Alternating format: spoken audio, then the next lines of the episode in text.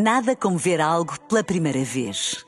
Porque às vezes, quando vemos e revemos, esquecemos-nos de como é bom descobrir o que é novo. Agora imagine que viu o mundo sempre como se fosse a primeira vez. Zais. Veja como se fosse a primeira vez. Bola Branca. E vamos à bola branca desta quarta-feira. Olá, Rui Viegas, o que é que está em destaque? Olá, viva. O clássico Benfica-Porto está aí à porta. Vamos a isso, bola branca, um quarto para uma, já sabe. Boa tarde, David Carmo e mais 10. Quem o conhece muito bem, eh, o central eh, do Futebol Clube do Porto, David Carmo, antevê desta forma o futuro da mais polémica contratação dos azuis e brancos nos últimos anos. Vem o clássico Benfica Futebol Clube do Porto, sexta-feira, e se Pep não estiver a 100%, jogam o ex-Braga e Fábio Cardoso, sendo que Carmo pode somar apenas o seu 19º encontro à segunda época de Dragão ao peito. José Carvalho Araújo, o treinador que recebeu e mais tempo treinou o jogador em Braga, acredita que no futuro será David Carmo e mais 10. Eu, eu quero acreditar que sim, até porque eu vejo o David com uma qualidade enorme. É um perfil incrível.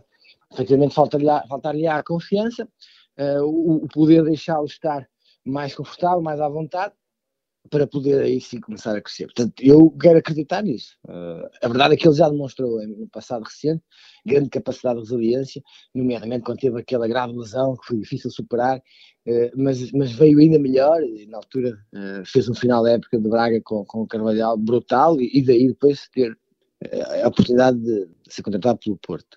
Uh, portanto, eu acho que sim, ele já mostrou essa, essa capacidade de reagir, de aproveitar, de agarrar essas oportunidades.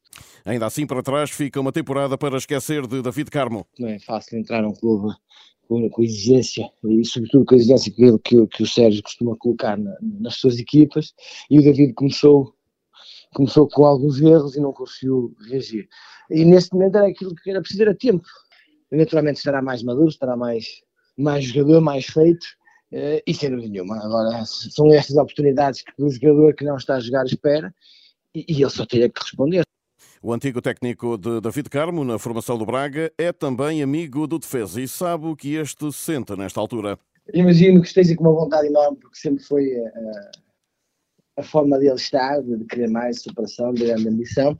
E no Benfica parece certo o regresso de Di Maria. Resta saber se também com a inclusão de Neres no 11 inicial. Bá lesionou-se em Portimão, mas estará apto. E António Silva voltará à titularidade depois da poupança e do ensaio de Morato para a Liga dos Campeões diante do Portimonense. O António tem sido um jogador indiscutível na, na defesa do Benfica, é um jovem com, com muito talento, uh, mas a seguir a um jogo também de Liga dos Campeões é, é, muito importante, portanto acredito que o Schmidt em Portimão quis dar algum, alguns minutos ao, ao Morato para poder, para poder estar em, em, melhores condições seguramente para a Liga dos Campeões, agora não sei se é esse a ideia que vai dar e o seguimento que vai dar num jogo com o, com o Porto, sinceramente não sei, mas acho que jogando um ou jogando outro, acho que a equipa tem que estar preparada para dar o seu melhor. Bruno Basto, antigo lateral benfiquista, que considera que as Águias têm hoje uma defesa que dá mais garantias. Acho que o Benfica está muito mais apetrechado de soluções em todas as suas áreas da defesa, apesar de nos últimos tempos ter jogado o Osmos a lateral esquerdo, mas acho que o Benfica este ano tem, tem, boas, tem boas hipóteses de, de ir rodando alguns jogadores, dando também o descanso devido a tantas competições que estão, que estão inseridos. A última vitória encarnada contra o Futebol Clube do Porto na Luz é de 2018. Bruno Basto, no entanto, relativiza. Como costuma dizer, contra factos não argumentos. E é verdade que o Porto nos últimos anos tem, tem sido uma equipa demolidora, se, se poderemos dizer assim, no Estádio da Luz. Uh, acho que pode pesar como não pode pesar. Os jogadores estão preparados, sabem que é um grande, que é um grande adversário, é um grande jogo e, e Benfica tem todas as possibilidades de poder ganhar, como o Porto seguramente irá tudo fazer para, para levar vencido o jogo. Portanto, as estatísticas servem para termos algumas análises, mas a realidade é, é o, o próximo jogo é que vai ditar. A jornada 7 da Primeira Liga começa já amanhã com a visita do Sporting de Braga à Amadora. Os minhotos jogam terça à tarde em Berlim com o Union para a Champions e por isso avançam já para a partida do campeonato. Artur Jorge, o técnico do Sporting de Braga, faz na cidade desportiva do clube a antevisão do desafio com o Estrela neste preciso momento. Vamos ouvir algumas palavras do treinador do Sporting de Braga em direto. Por nós podermos crescer do ponto de vista defensivo, de não permitir tantas ocasiões ao adversário eh, mantendo aquilo que é a nossa aptidão pela baliza contrária e continuar a fazer golos como sempre feito até, até então eh, e procurar eh, não sofrer para que possamos, dessa forma, ficar mais próximos daquilo que é o resultado que, que procuramos, que é sempre ganhar. Vamos continuar a ouvir Artur Jorge nas próximas edições de Paula Branca. Na Reboleira, o treinador Sérgio Vieira vai falar aos jornalistas, também esta quarta-feira, mas às 17h15. Hoje há sorteio da terceira eliminatória da Taça de Portugal, já com Porto, Benfica e Sporting e as restantes 15 equipas da Primeira Liga. O sorteio, fechado à imprensa, realiza-se a partir das 4 da tarde na cidade do futebol.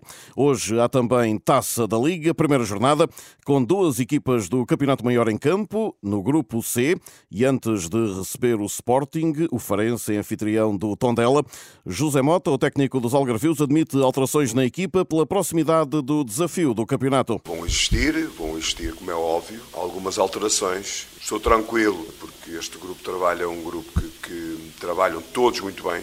Também lhes digo que dando-lhes oportunidade, dou-lhes oportunidade porque merecem, porque têm a minha confiança.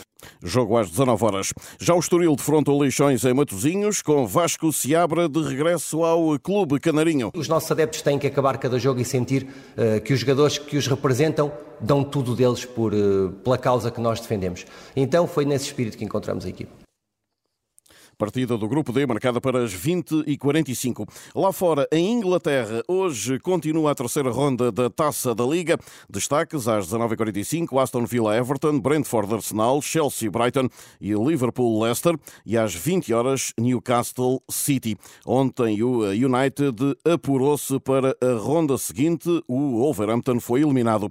Em Espanha, jornada 7, também esta quarta-feira, às 18 horas, Villarreal Girona e ainda Real Real Madrid, adversário do Braga na Champions, diante do Las Palmas, e também Atlético de Bilbao, Retafe. Às 20h30, Valência, Real Sociedade, Bascos que jogam com o Benfica na Liga dos Campeões, Cádiz, Raio, eh, Vallecano. Ontem o Barcelona, adversário do Porto na Champions, o próximo, empatou em Maiorca 2-2 nesta jornada da Liga Espanhola. E antes de fechar, digo-vos ainda que o Grande Prémio de Portugal de MotoGP será a segunda prova do Campeonato do Mundo de Velocidade em 2024, de acordo com o calendário provisório divulgado esta quarta-feira, depois de ter recebido a prova de abertura da temporada em curso.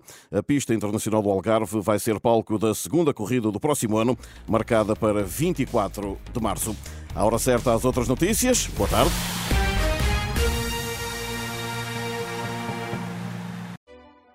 Nada como ver algo pela primeira vez. Porque às vezes, quando vemos e revemos, esquecemos-nos de como é bom descobrir o que é novo. Agora imagine que viu o mundo sempre como se fosse a primeira vez. Zais. Veja como se fosse a primeira vez.